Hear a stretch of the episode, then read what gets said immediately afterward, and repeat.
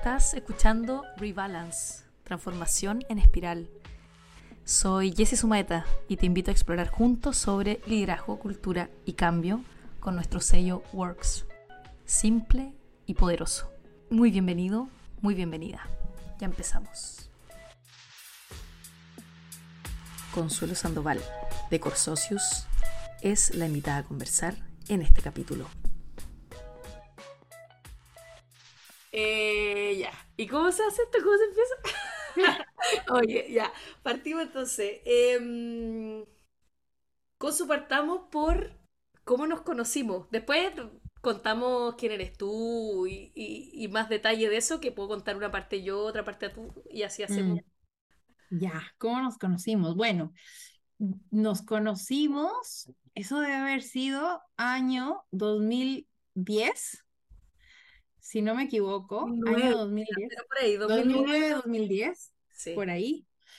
Eh, ambas decíamos, bueno, habíamos decidido hacer la práctica en, ¿se puede decir el nombre? Una consultora, consultora que mejor no digamos, pero estábamos en la misma consultora, especialistas en eh, consultorías en gestión de talento humano. Claro, eh, desarrollo organizacional. y Y, y hay un paréntesis. eh, claro, e- era una consultora bien conocida y tú estudiaste en la sí, Chile, yo estudié en la Católica y, sí, eh, y llegamos ahí, creo que las dos por profesores, ¿no? Tú llegaste ahí, sí, claro, sí, yo llegué por uno y tú llegaste por el otro. Exacto, por uno de cada universidad. Entonces, claro, también era como, como para dar contexto a los que nos escuchan y quizás algunos sí saben qué consultora es, eh, o quizás algunos pillan ahí por LinkedIn, pero eh, claro, en el fondo era como un trabajo en una consultora de renombre para empezar a trabajar, que para nosotras, que las dos estudiamos psicología organizacional, era también como un lugar de mucho aprendizaje, ¿no? Ese, como trabajar Mm, en consultorías del inicio tenía que ver con eso. sí, pero sí me acuerdo que este, tú estabas con tu Mac, eso sí me acuerdo perfecto, tengo como la imagen súper clara, ¿no? Este, la Jessie con, con sus, con sus gafas siempre de colores, que siempre fueron de colores, con su Mac.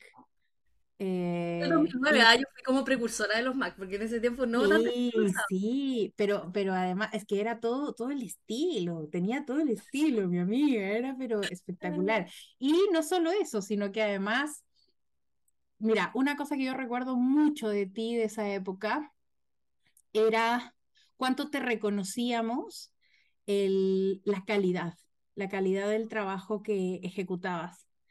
Y, y yo, y yo creo que eso siempre ha estado en tu esencia, ¿no? Eh, y es algo que yo siempre he admirado mucho de ti, además, ¿no? Eh, y yo dije, oh, o sea, me, me acuerdo decir, "Oye, tengo que aprender de ella, ¿no? O sea, ella, Éramos practicantes, qué, qué lindo lo que estáis diciendo, pero claro, era, es heavy eso, como, por un lado, como uno, eh, viniendo desde la universidad, tiene tantas visiones, ilusiones de lo que es el trabajo, que ahí hablaremos, ah, porque eso fue hace más de 10 años, eh, ya que, que partimos, bueno, harto más, pues ya 14 años más o menos, sí, mm, y cómo ha cambiado y ha evolucionado nuestra visión del trabajo desde ahí, mm, eh, que ahora las dos somos independientes, así que es interesante ese, ese tránsito.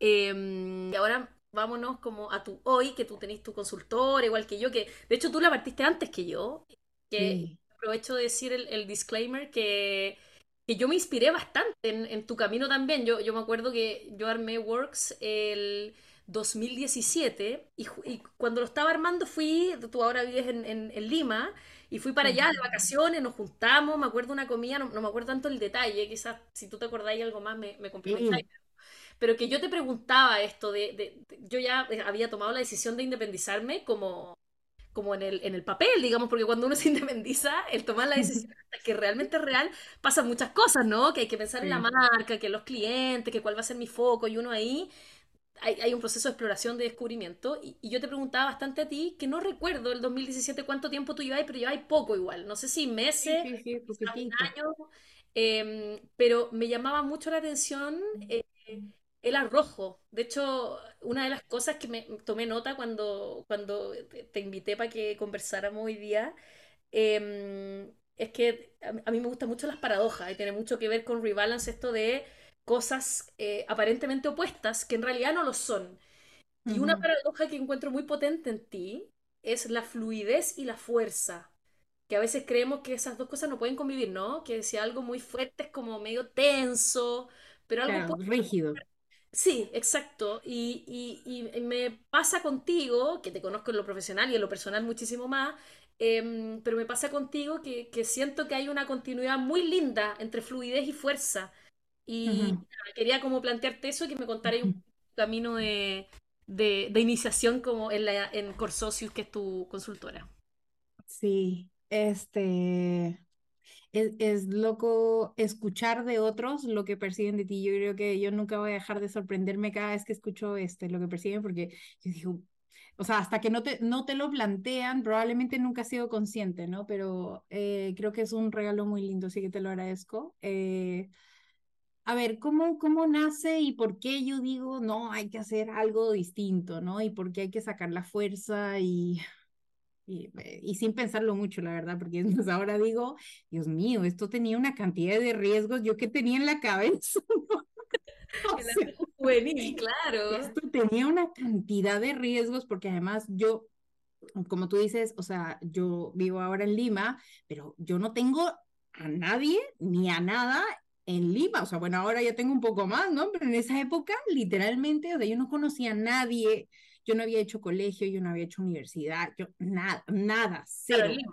en, en Lima, claro, no, no tenéis red, sí. nada, no tenía ni una red, ¿no? Entonces, claro, ahora digo, Dios mío, ¿yo qué, en qué estaba pensando? ¿Cuál habrá sido mi ímpetu, mi motivación para esto? Porque de verdad, eh, y claro, y ahí recuerdo, había algo que a mí me quedó grabado de esos años que yo fui, pues, este, empleada en otras consultoras, y era que muchas veces salían temas como, y yo recuerdo esa conversación que yo tuve contigo, ah, eso, es más, recuerdo hasta el restaurante.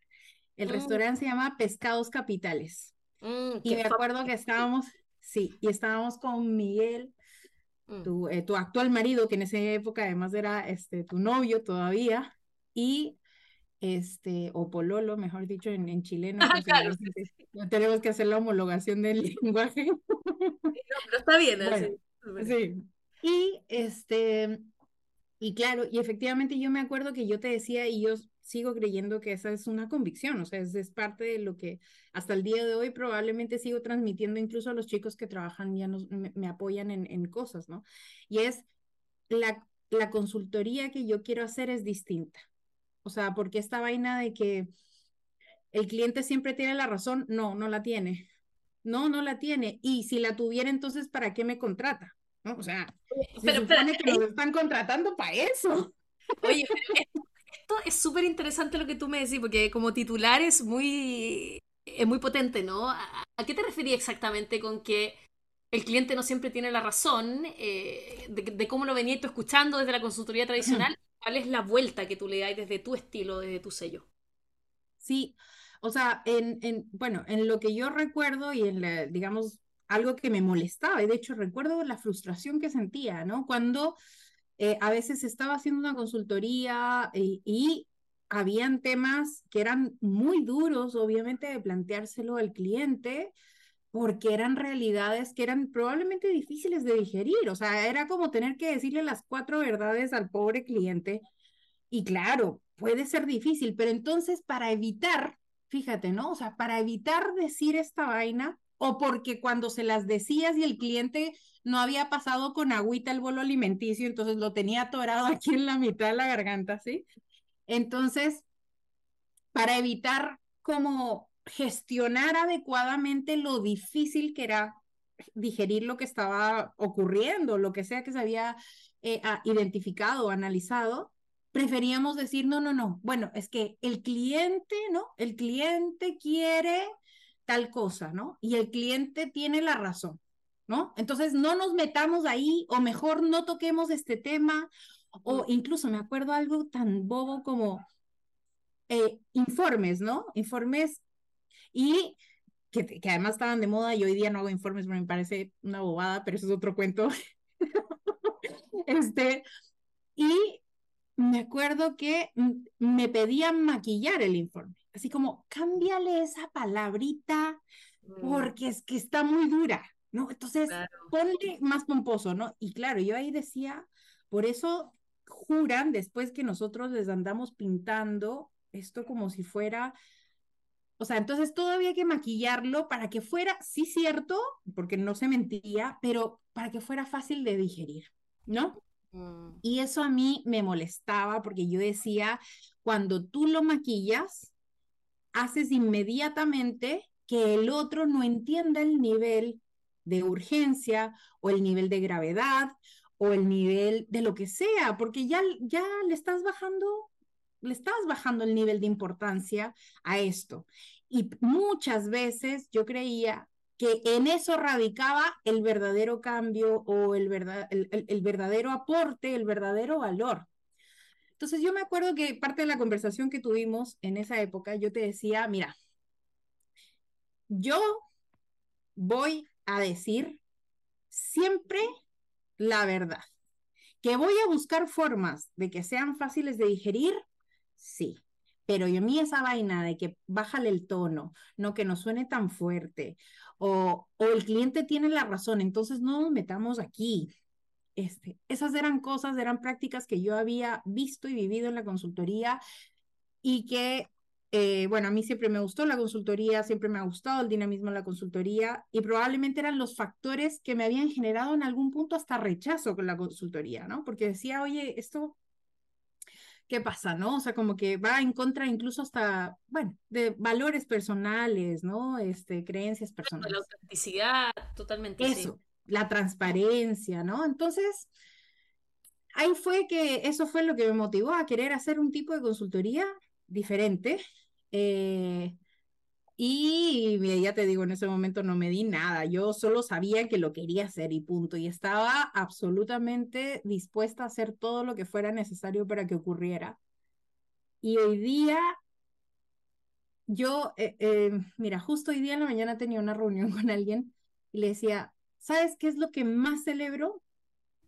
Que tenemos la capacidad, y eso va muy en la línea de lo que justamente tú me decías, decía que tenemos la capacidad de, al que tiene terror de tomar la decisión, decirle, mijito, venga, hágale, hágale que si no toma la decisión ahorita ahorita se termina todo y al desbocado impulsivo que apenas le das una noticia y quiere, no, entonces despidamos a todos, también de decirles, oh, no, tranquilo, cálmate, ¿no? Entonces, de encontrar la dosis que necesita ese cliente, que si mm. tenemos que ponernos fuertes, nos ponemos fuertes, que mm. si tenemos que ponerlos suaves, y ser condescendientes porque ya el, el, el cliente es lo suficientemente duro, ponernos nosotros suaves y contagiar esa suavidad, esa...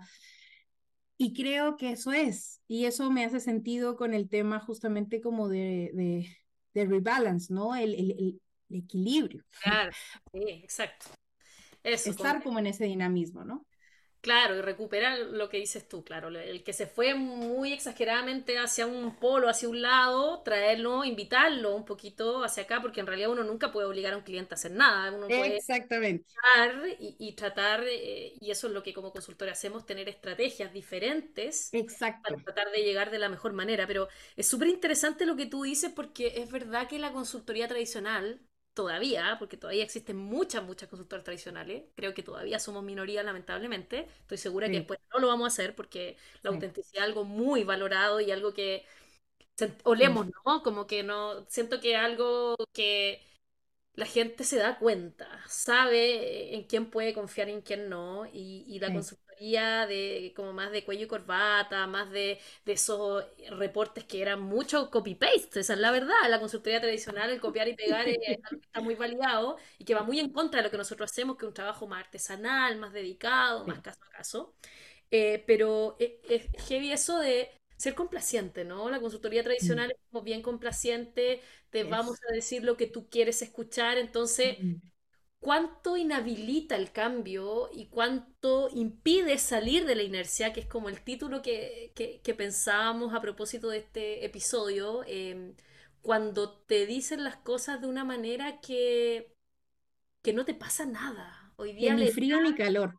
Exacto, eh, al final eh, el movimiento, que, es lo necesario para salir de la, inercia, tiene que ver mucho como con las emociones. Hoy día leí una acepción de la palabra emoción que era como lo que nos mueve, una acepción diccionario. Y algo te tiene que pasar, ¿no? Algo te tiene que pasar eh, hacia algún lado. Nadie dice que, que, que solo como la alerta o el miedo en el caso del cambio, que a veces sí produce esas cosas, pero puede producir mucha emoción. Hay gente que se entusiasma mucho con el cambio y el Por cambio supuesto, es muy, claro. muy permanente y que probablemente tú Sí, mucho, tu vida ha sido permanente cambio, has vivido en distintas ciudades, a sí. propósito de rojo de, de irte a Lima a abrir negocio cuando abrir negocio ya es difícil, pero abrir negocio en una ciudad en la que nunca has vivido no tienes red, bueno, esa es otra historia, pero va con tu personalidad. Eh, pero, pero claro, eh, suscitar emociones es algo que no Mm, hay que evitar, es algo que hay que vivir como en conciencia. Y creo que Sí. la consultoría tradicional, a propósito también de lo que hablábamos antes, de, de lunes a viernes, de 9 a 6 somos de una manera la consultora, pero el carrete que hacemos somos de otra, es, esa, ese disfraz tiene mucho que ver con Sí, eso también, de jugar el rol, jugar el juego, hacer como sí, si.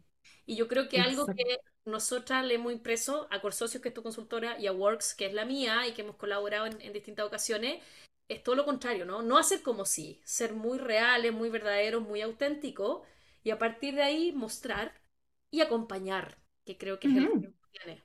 Sí, sí, sí, de acuerdo, ¿no? Y al final, como lo, lo que tú dices, ¿no? O sea, yo, bueno, en, la, en la consultora hasta el momento, ningún acompañamiento ha sido este, eh, vacaciones en Hawái, ¿no? O sea, ni- ninguna. O sea, todas han tenido sus diferentes momentos, o sea, mucho entusiasmo, eh, neutralidad también ha habido, por supuesto, una época en la que las cosas van avanzando bien y van con inercia, momentos en las que el freno de mano, o sea, claro, pero, pero, pero es necesario dejar que eso ocurra y no hay que tenerle tanto miedo, ¿no? Y eso me invita además a pensar otra cosa. Yo creo que para, para poder facilitar ese, esos cambios en las organizaciones, es importante que tú como facilitador del cambio te sientas cómodo con eso también. Cómodo con la incomodidad. Mm. Exacto, porque si, si tú no vas a poder sostener el momento incómodo, porque lo vas a tener, no importa si es por exceso, por euforia o por porque, no sé, algo generó contrariedad, eh, si tú no tienes la capacidad de sostener esos espacios emocionales, no vas a poder ser un buen facilitador de cambio porque los cambios vienen con todo, con Mm. todo eso, en más medida alguno, en más medida el otro, en fin, pero, pero para que haya cambio tiene que haber energía alta y baja. Cuán alta y cuán baja, eso puede variar, pero alta y baja va a haber, ¿no? Pero hay oscilación, uno, uno transita. Exacto, Me acordé exacto. con lo que, con lo que decías, que bueno, yo también he tenido todo un viaje desde que fui mamá y, y muchas de las cosas del, de la maternidad me, me han resonado mucho en el cambio, porque el, el- el proceso de acompañar, de sostener, que como tú describes, el, el tema del cambio, eh, tiene mucho que ver también con lo que uno hace como mamá y hay mucho aprendizaje ahí a propósito de, de- de vivir eh, distintos procesos y uno servir de, de acompañante, de guía en algunas de esas cosas. Mm, Y me acordaba de, de alguien que describía que a veces como acompañar eh, es difícil, a veces uno puede acompañar dolor, a veces en las organizaciones hay momentos difíciles, de hecho quiero contar una, una pequeña historia que, que me pasó en un, en un ratito más, Eh, y decía que acompañar el dolor era como llevar una vasija de agua llena, ¿no? Que es como que tú la llevas con las dos manos y la llevas lentito, y no quiere decir por eso que, que no la lleves, que no te pese, pero con mm, mucha conciencia, ¿no? Como, como algo delicado. Y, y eso es algo que a veces en el mundo del trabajo se puede dejar muy fuera, sobre todo en los modelos tradicionales donde se supone que deberíamos ser de tal y cual manera. ¿Y cuánto impide eso? ¿Cuánto, sí. cuánto deja de ver al humano completo que está ahí? Y ese es el humano completo que va a propiciar eh, cambios. La, la historia que quería contar, la cuento como un pedacito cortito, eh, y si tenéis historias también, súper bienvenido. Mm, Eh, me tocó facilitar eh, con un equipo ejecutivo hace algunos meses eh, y aparecieron historias eh, difíciles al punto de que los participantes se pusieron a llorar. Eh, yo, yo no soy una facilitadora, para la gente que me conoce, que recurra mucho, o sea, como me refiero como intencionalmente a la emoción y a la corporalidad, como que no, no se imaginen eso, así como que yo llevé a la gente a llorar, no, no, no es mi estilo, nunca lo ha sido.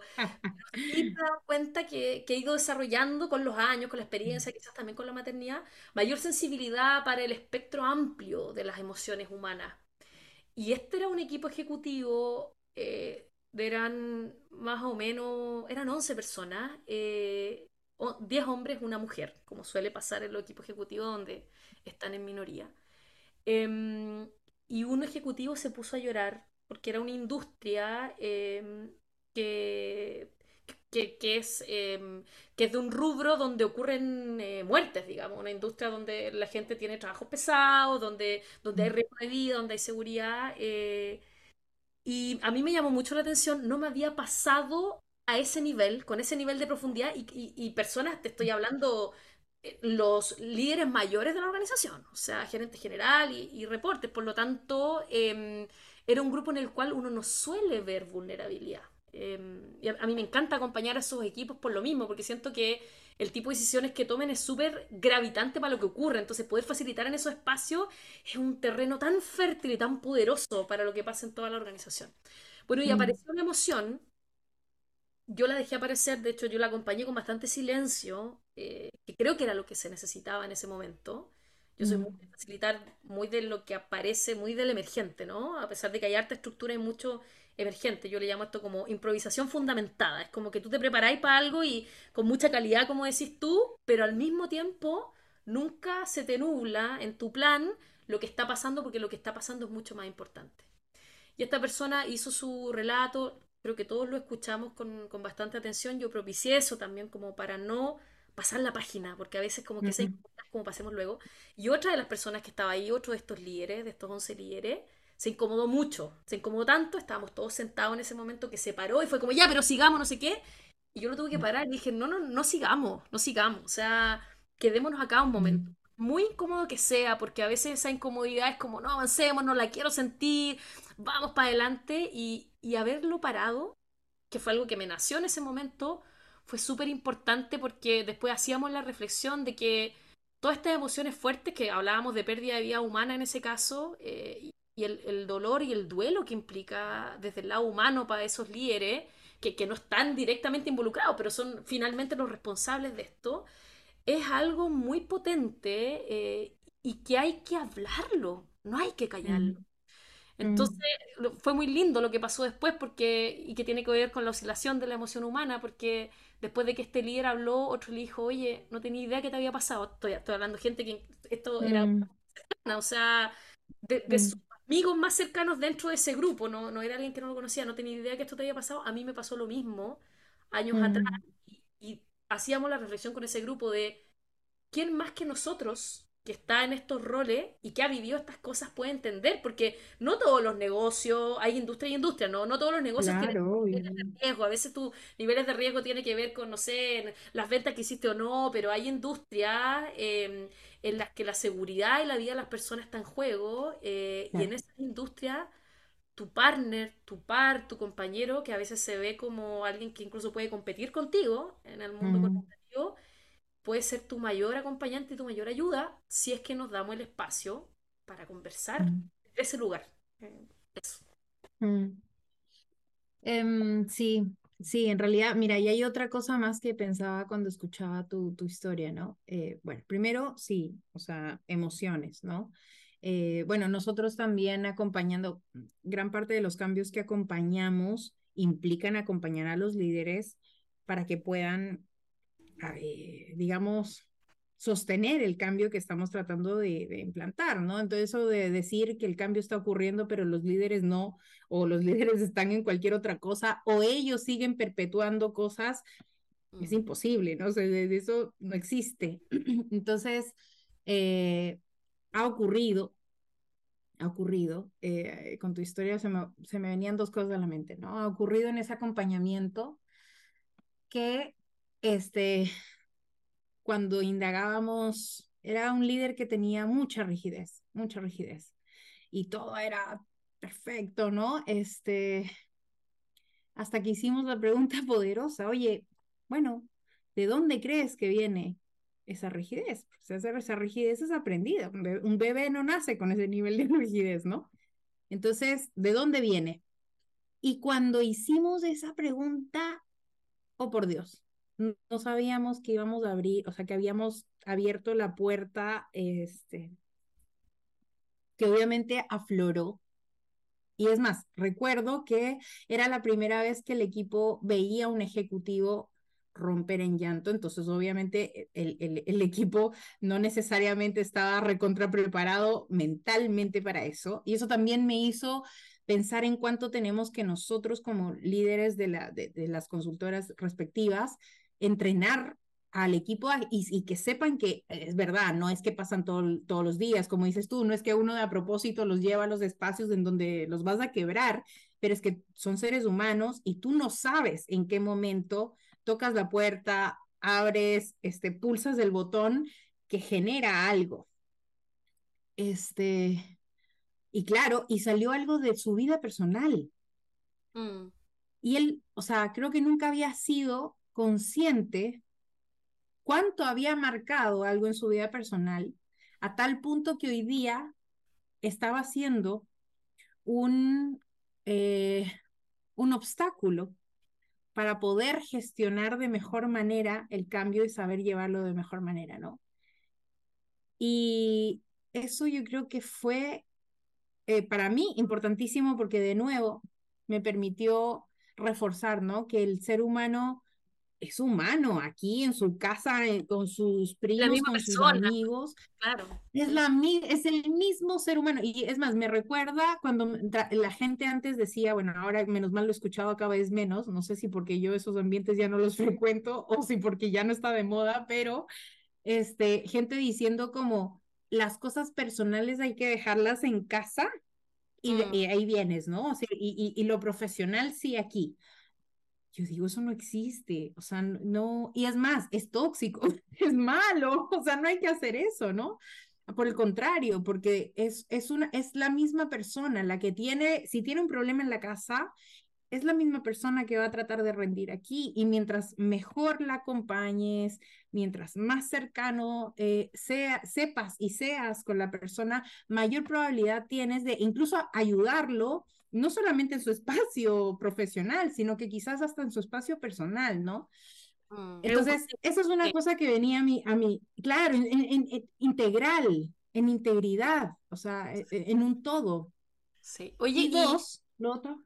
Ah, espera, antes de que pases a, la otra, ¿y, qué pasó? Porque, porque la historia que yo contaba, había, era un equipo de pares, pero acá era el jefe, por lo que entiendo la historia, y, era el equipo, entonces ahí la simetría también, eh, por muy horizontales que sean las organizaciones, siempre hay un juego de poder involucrado. Entonces, ¿qué pasó después? Si podéis contar como, como el, el, el, el fin del, cuento, cómo evolucionó. Obviamente, cuando hay un momento cuando te tocan el botón y tú no estabas listo para que te lo tocaran, que obviamente eso no fue planificado, que simplemente brota, ¿no? O sea, era, es, es, algo como cuando ya estaba lo que tú dices, o sea, el agua estaba súper a tope, entonces bastó un pequeño movimiento y, y se rebalsó, o sea, fue muy, muy fácil que, que saliera. Y hubo un momento en el que él, yo recuerdo como eh, hasta su expresión facial, ¿no? Como que de repente se dio cuenta y recordó el espacio en el que estaba y vi miedo en su expresión, ¿no? O sea, como como casi que le logro poner subtítulos, así como, Dios mío, ¿dónde vine a contar y dónde vine a mostrar lo que estoy mostrando, ¿no? O sea, con una cara de angustia y preocupación. Tú como facilitadora. exacto, como facilitadora fue eh, naturalizar lo que estaba pensando, lo que yo sabía que estaba pensando. Quizás no eran exactamente las, las palabras, mm. pero contener y naturalizar y decirle, Pepito Juárez, ¿no? Este, lo que, está, lo que estás pensando en este momento es normal, lo que sientes en este momento es normal y, fue invitar a los demás a que entendieran que ese era un espacio sagrado, o sea, sagrado y donde el respeto como seres humanos tenía que primar ante todo, o sea, eh, mm. eh, fue inmediatamente cuidarlo, ¿no? Fue como ponerle como un escudo, para que a pesar de su vulnerabilidad, él no sintiera que esa vulnerabilidad eh, lo estaba debilitando, sino por el contrario, era como naturalizar lo que estaba pasando, era como ponerlo en una, en un en una recipiente de cristal. Seguía siendo transparente, pero te estoy cuidando, ¿no? Y, y, es interesante lo que tú dices, como a pesar de la vulnerabilidad, es como gracias a tu vulnerabilidad te estás fortaleciendo, porque, porque siempre la vulnerabilidad se ve como el punto débil, ¿no? Y, y al contrario, al contrario, a propósito de lo que decíamos de, del salir de la inercia, de, de, de lo que provoca incomodidad, de mm. cuando tú incomodas o cuando tú sientes incomodidad es porque hay una oportunidad muy grande de que algo sea distinto. O sea, eh, nos falta mucho en esa línea. Y bueno, estaba Brené Brown, que, que es como la, la sí. este tema de, de, vulnerabilidad y que ahí hay mucho por, por, explorar, pero, pero que como cuando a uno le tocan eso, en el rol de facilitador, mm. el rol que tiene uno es cuidar. Quizá yo, incluso la metáfora que usaría a propósito de, del cristal de transparencia, es como una burbuja, ¿no? Porque, porque la burbuja es más vulnerable todavía, pero... Sí pero tiene esta capita y, y, qué lindas son las burbujas también, porque sí. yo de hecho lo veo, lo, los niños se, se, fascinan mucho ¿eh? a propósito de estos juegos de, de, soplar con burbujas, porque la burbuja a pesar de toda su fragilidad te muestra muchos colores, transparente, pero sí, colorida. La belleza, ¿no? Una belleza y, y claro, y esos momentos son los que al final la gente recuerda, ¿no? En estos talleres, más que el concepto y qué sé yo, lo que la gente recuerda es sentirse cuidado en un espacio auténtico. Eso es lo que le queda. Le queda el concepto sí. de cómo ser buen jefe, cuál es el feedback. De hecho, no sé cómo, sí. cómo lo visto, pero, pero yo en, mi, en mis talleres cada vez menos texto, menos diapo y mucho más lo que ahí, ¿no? Más experiencia, más experiencia y menos... Lo que la gente tenga que decir, ¿qué tengo que decirle yo? Si ellos tienen muchísima información, entonces también mi rol tiene que ver con... Eh, con Generar el espacio generar el espacio, sostener el espacio y posibilitar que sí. aquello que, que quiere emerger, emerja y que en ese emerger hay un entretejido entre las personas sí. y, y, que podamos llegar a un resultado también, que eso es algo que, que también quiero decir porque hay mucha gente que facilita mm. el espacio donde pasan muchas cosas, pero después volvemos sí. a la rutina y no pasa nada. Entonces, Exacto. las cosas que, que, que, trabajo mucho con mis clientes y que, y que, mis clientes valoran, es que igual llegamos a resultados, o sea, que, que sí. podamos darnos estos espacios de vulnerabilidad y donde estemos seguros, no quiere decir que no hayan objetivos y que no cumplamos plazos, como que a propósito también sí. de estos puestos y de lo de rebalance, sí. que podemos sostener la fluidez y la fuerza, podemos sostener también eh, un espacio vulnerable y al mismo tiempo resultados, objetivos, cumplimiento, no son opuestos. La gente como que no lo ve todo como puesto y la verdad es que todo es, un, es un continuo. Complemento, sí. Complemento, total. Eh, sí, mira, y, y, y, ¿sabes qué fue lo más bonito de eso? Lo más bonito que fue a partir de ese quiebre que él tuvo, digamos, este, nosotros le llamamos quiebre cuando, cuando hay un darse cuenta muy fuerte, ¿no? Este, pero fue a partir de ese quiebre en el que él se dio cuenta de esto, eh, que realmente empezaron a cambiar las cosas.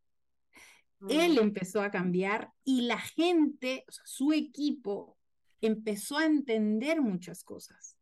Mm. Y eh, aprendieron además a valorarlo mucho más. Cuando, estaban, eh, cuando estaba en su rigidez, ya no lo juzgaban, ya no lo apuntaban con el dedo, que antes sí, ¿no? Porque no, pero es que él es muy rígido, ¿no? Entonces, no.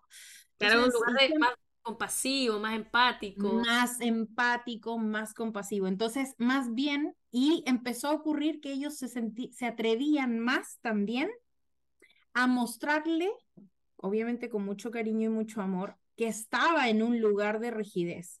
Mm. Y eso le permitía a él recordar que esos espacios no le funcionaban. Mm. Y ahí es cuando realmente las cosas empezaron a cambiar. Pero mientras es, o sea, mientras alguna de la pieza no da el salto cuántico, realmente nada, na, nada de lo demás cambia, ¿no? Entonces, eso yo creo que, eh, que de nuevo tiene que ver con el tema de sostener. Y lo otro que viene a mi, a mi cabeza, y que de hecho lo confieso al inicio, al inicio ya, se al inicio, este, en, en, como siempre nos habían metido esto del objetivo, y hay que cumplir el objetivo, ¿no? Entonces, la eficiencia y la productividad y todos estos términos que sí está fantástico, pero lamentablemente no somos máquinas, ¿no? Yo me acuerdo que en ese el objetivo y hay que lograr eficiencia, eh, al inicio me costaba entender el ritmo, el Mm, ritmo de cambio y los tiempos que necesitaba cada cliente. Entonces yo decía, pero oye, claro, en mi cabeza, uno, dos, tres, cuatro, o sea, así, ¿no? Bueno, uno en la primera semana, dos la segunda semana, tres, la... así ya. Y claro, ¿qué pasaba en la realidad? Bueno, sigue pasando, la diferencia es que hoy día ya lo entendí y es parte de la forma en cómo acompañamos. Es como siempre hay que entender el ritmo que necesita el cliente, incluso cuando él mismo cree que el objetivo hay que lograrlo mañana. Mm, Este, ¿por qué? Porque hay cosas que necesita digerir de nuevo, ¿no? Esto como del procesar mm, y no es fácil procesar. O sea, entonces, eh, me acuerdo y últimamente, ¿no? He tenido un cliente, mm, o sea, que cuidaba tanto, es el, el otro extremo, ¿no? Cuidaba tanto, tanto a, a su gente, que estaba literalmente, o sea, yo veía que él sufría al, al solo pensar que tenía gente que realmente no cumplía con el perfil que, tenía, que él necesitaba en el negocio y que iba a tener que prescindir de ellos.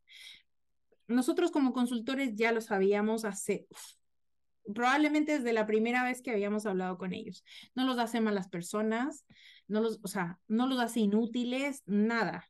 Simple y llanamente era la pieza equivocada en el puzzle equivocado nada más. Entonces estaba siendo muy difícil para el puzzle y para la pieza seguir insistiendo, forzar, intentar. Y yo recuerdo, este, yo pensaba en él, decía, él está tratando de forzar la pieza, él quiere recortarle aquí, quiere pegarle acá para que la pieza calce en el puzzle. mm, Pero eso él no se daba cuenta el sufrimiento que implicaba para la persona que él estuviera tratando de recortarlos, de, no, o sea, estaba, estaba pidiéndoles que fuera alguien que no son. claro.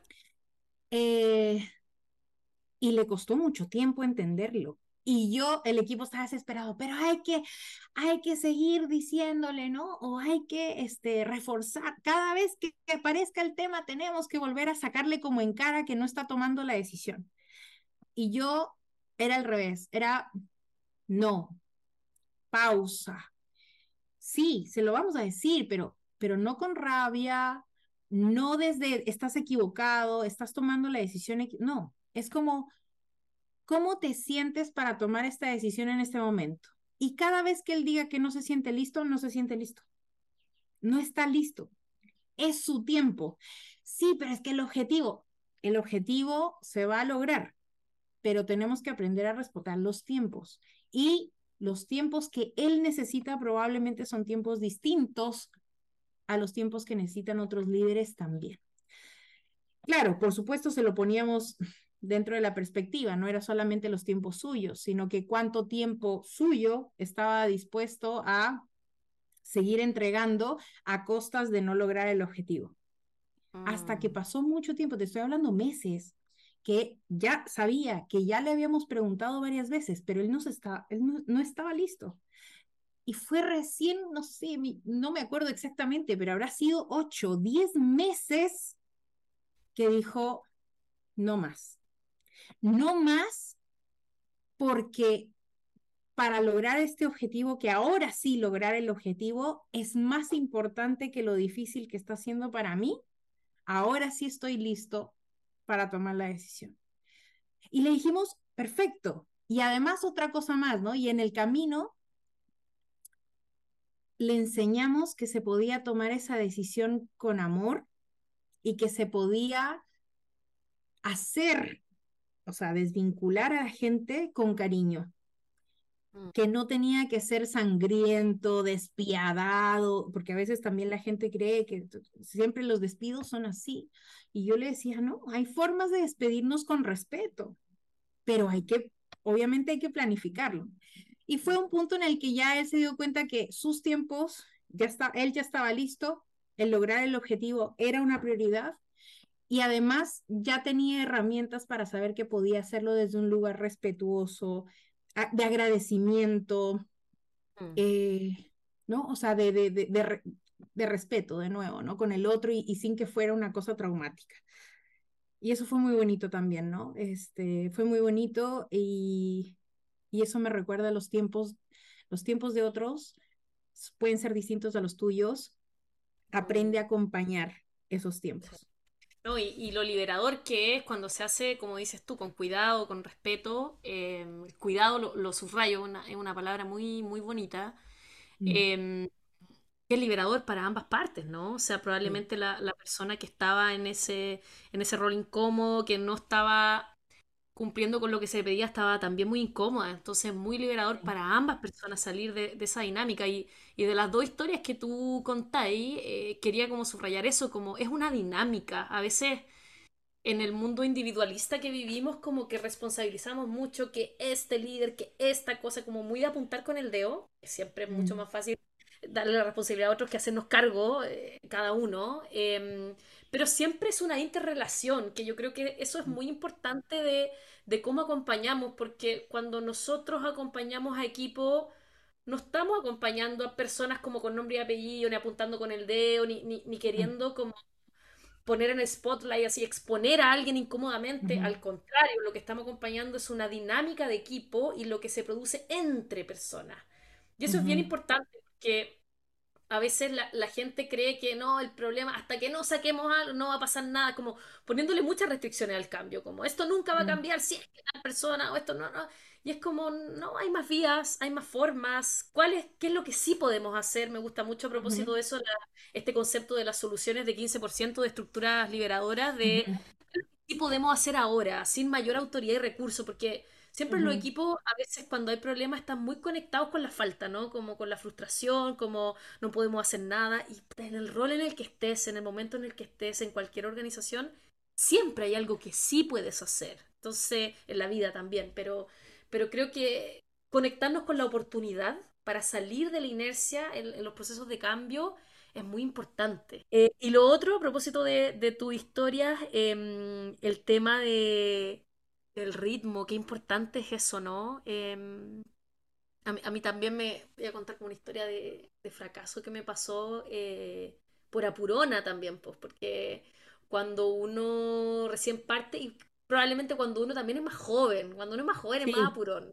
Creo que ese ímpetu que nos llevó a ser como más temeraria y independizarnos el mismo ímpetu que a veces a uno lo puede traicionar de querer que las cosas pasen distintos sin entender el macro. A mí, a mí me ayudó mucho mm. trabajar en una institución pública también para entender por qué las cosas son como son, porque a veces de afuera parece tan absurdo, pero cuando uno está dentro de mm. un sistema hay trabas invisibles que hay que saber estar ahí para, para mm. poder entender.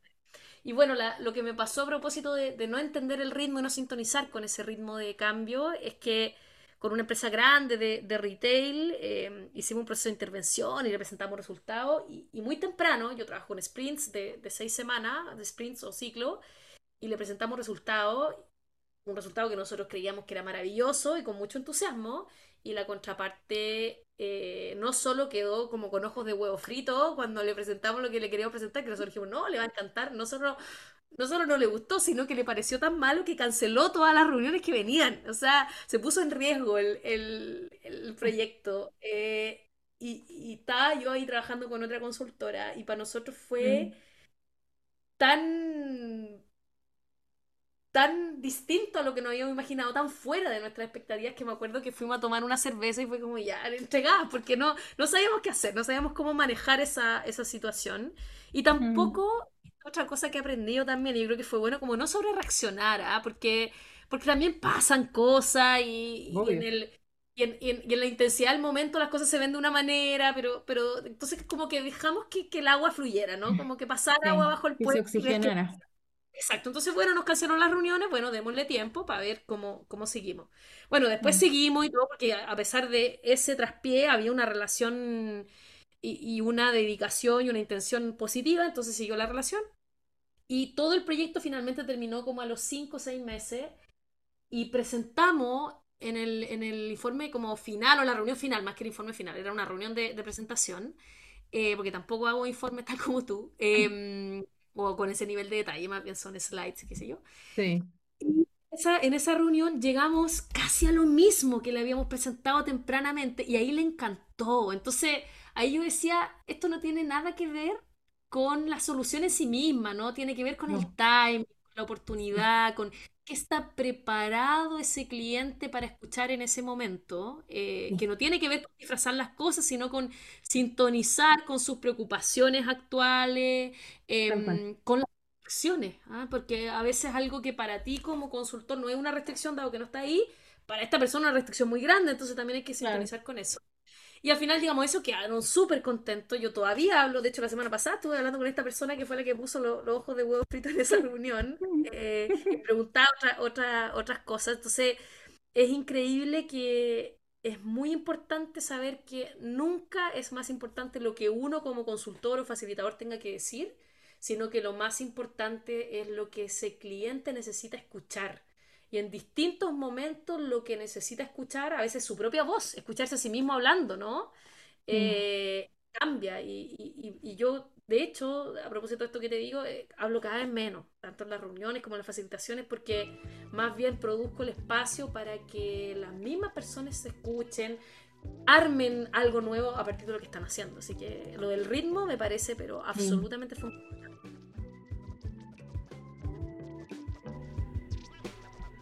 Hoy quedamos hasta aquí. Gracias por escuchar. Bienvenidos una vez más a Rebalance, transformación en espiral. Se conocieron haciendo la práctica profesional, luego de años de aprendizajes, y casi al mismo tiempo se decidieron armar sus propias empresas. Desafiaron así los paradigmas de la consultoría tradicional al hacer un trabajo dedicado y artesanal, centrado en cada cliente y la generación de relaciones realmente auténticas. Soy Jessie Sumaeta. Hasta la próxima.